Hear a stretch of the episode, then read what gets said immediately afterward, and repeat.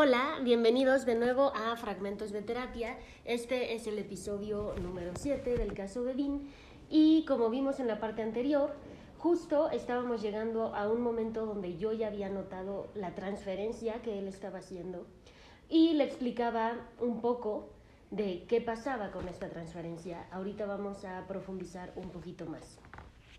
Así que para iniciar mi explicación le dije, Dean, préndete un cigarro, tenemos que hablar. ¿Qué, ¿Qué pasó? Me estás espantando, dime qué pasa. Nada, hombre, nada.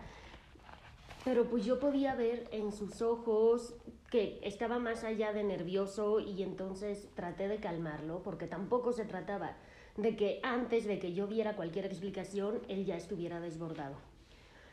Dean, lo que sucede contigo se llama transferencia y no, no me digas que ya no vamos a poder seguir. No, hombre, no. A ver, déjame terminar. Ok. Es una transferencia positiva. Es buena. Podemos, entonces, sin problema, ¿verdad? Seguimos. Así como si nada hubiera pasado. Sí, hombre, seguimos, tranquilo. No nos vamos a colgar de ella. Porque podemos ayudarnos con ella a sanar lo que se necesite sanar. Ok, va, gracias. Pero, si se convierte en enamoramiento, sí tendremos que tomar medidas. Y yo estaré súper atenta de las señales.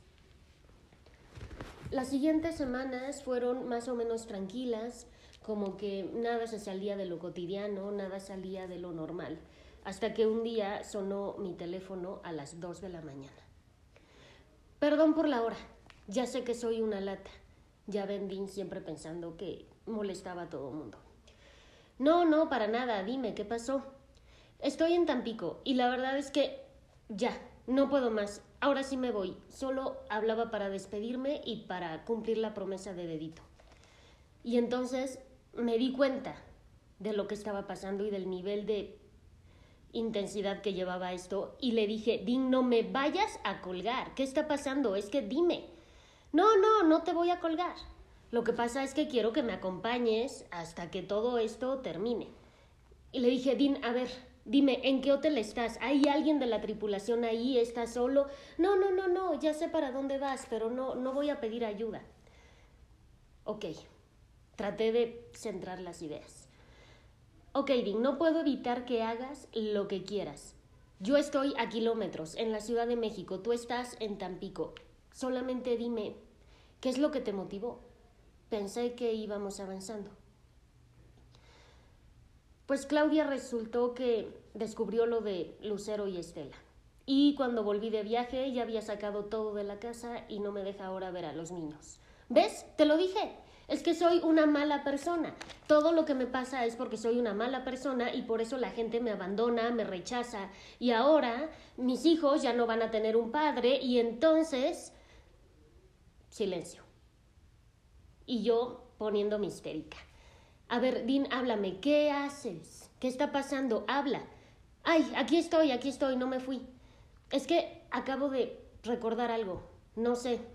Bueno, pum, colgó. Y en ese momento, bueno, la desesperación, impotencia, miedo, todo, le mandé diez mil mensajes, no contestaba, le hablé otras diez mil veces, tampoco contestaba, los mensajes ni siquiera los abría, no es que los dejara en visto. Y me empezó a... Empezó a invadir una desesperación y una angustia y me senté literalmente en el suelo y me puse a llorar. Lloraba de desesperación, de angustia, lloraba por él, lloraba por mí. Pasaron dos horas dos horas antes de que volviera a llamar. En cuanto descolgué, sin siquiera dejarme decir nada, me dijo, como puedes ver aquí sigo.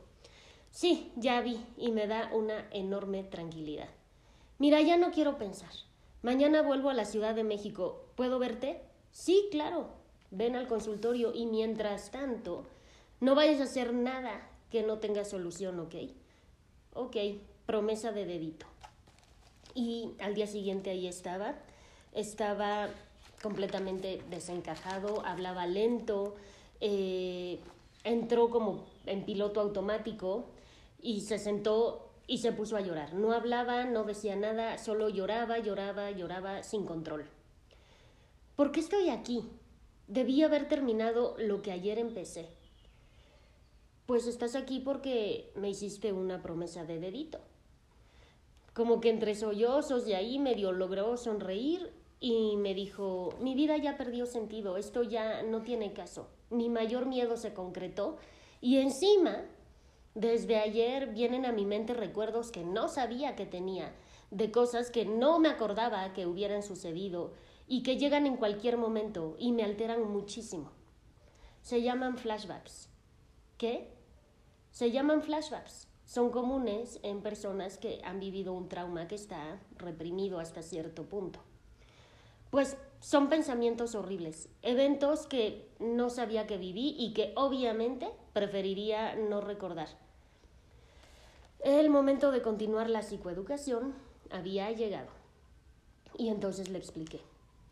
Los flashbacks, Dean, son fragmentos de recuerdos que estaban inaccesibles hasta que un detonante los hizo salir.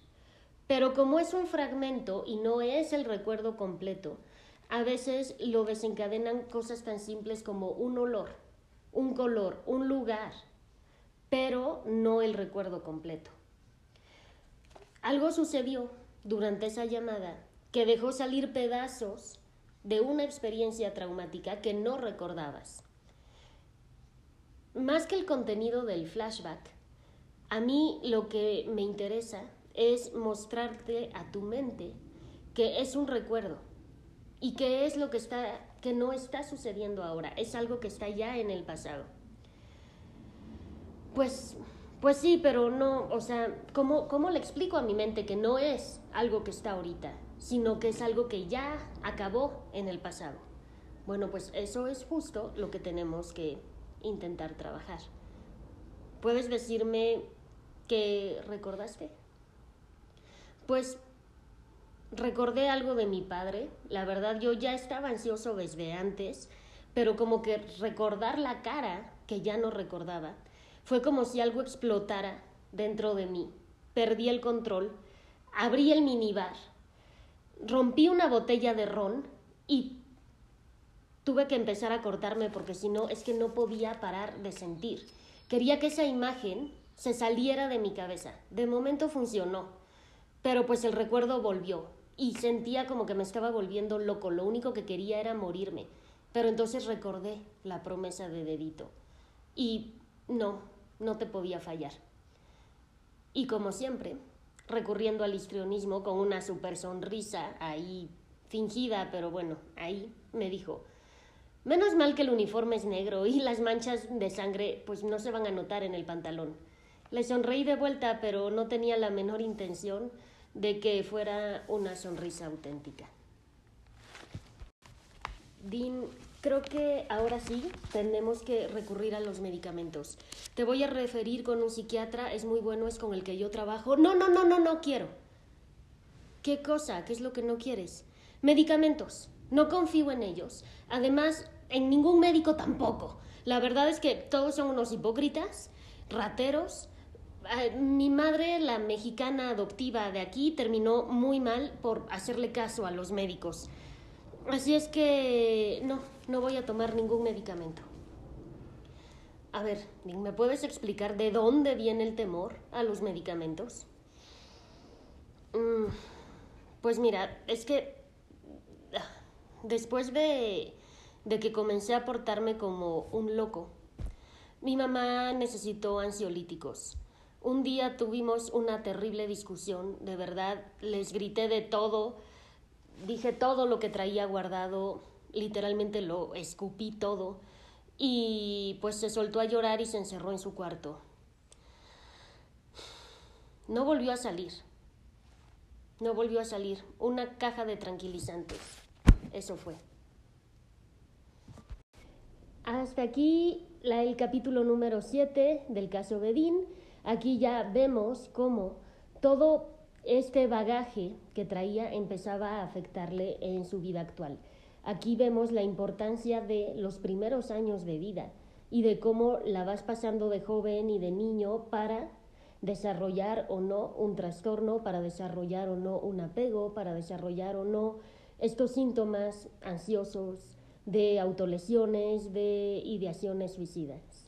Entonces, bueno, pues los espero en el próximo capítulo donde vamos a profundizar un poquito más de esto y también voy a explicar un poco más de esta sintomatología. Que estén bien. Adiós.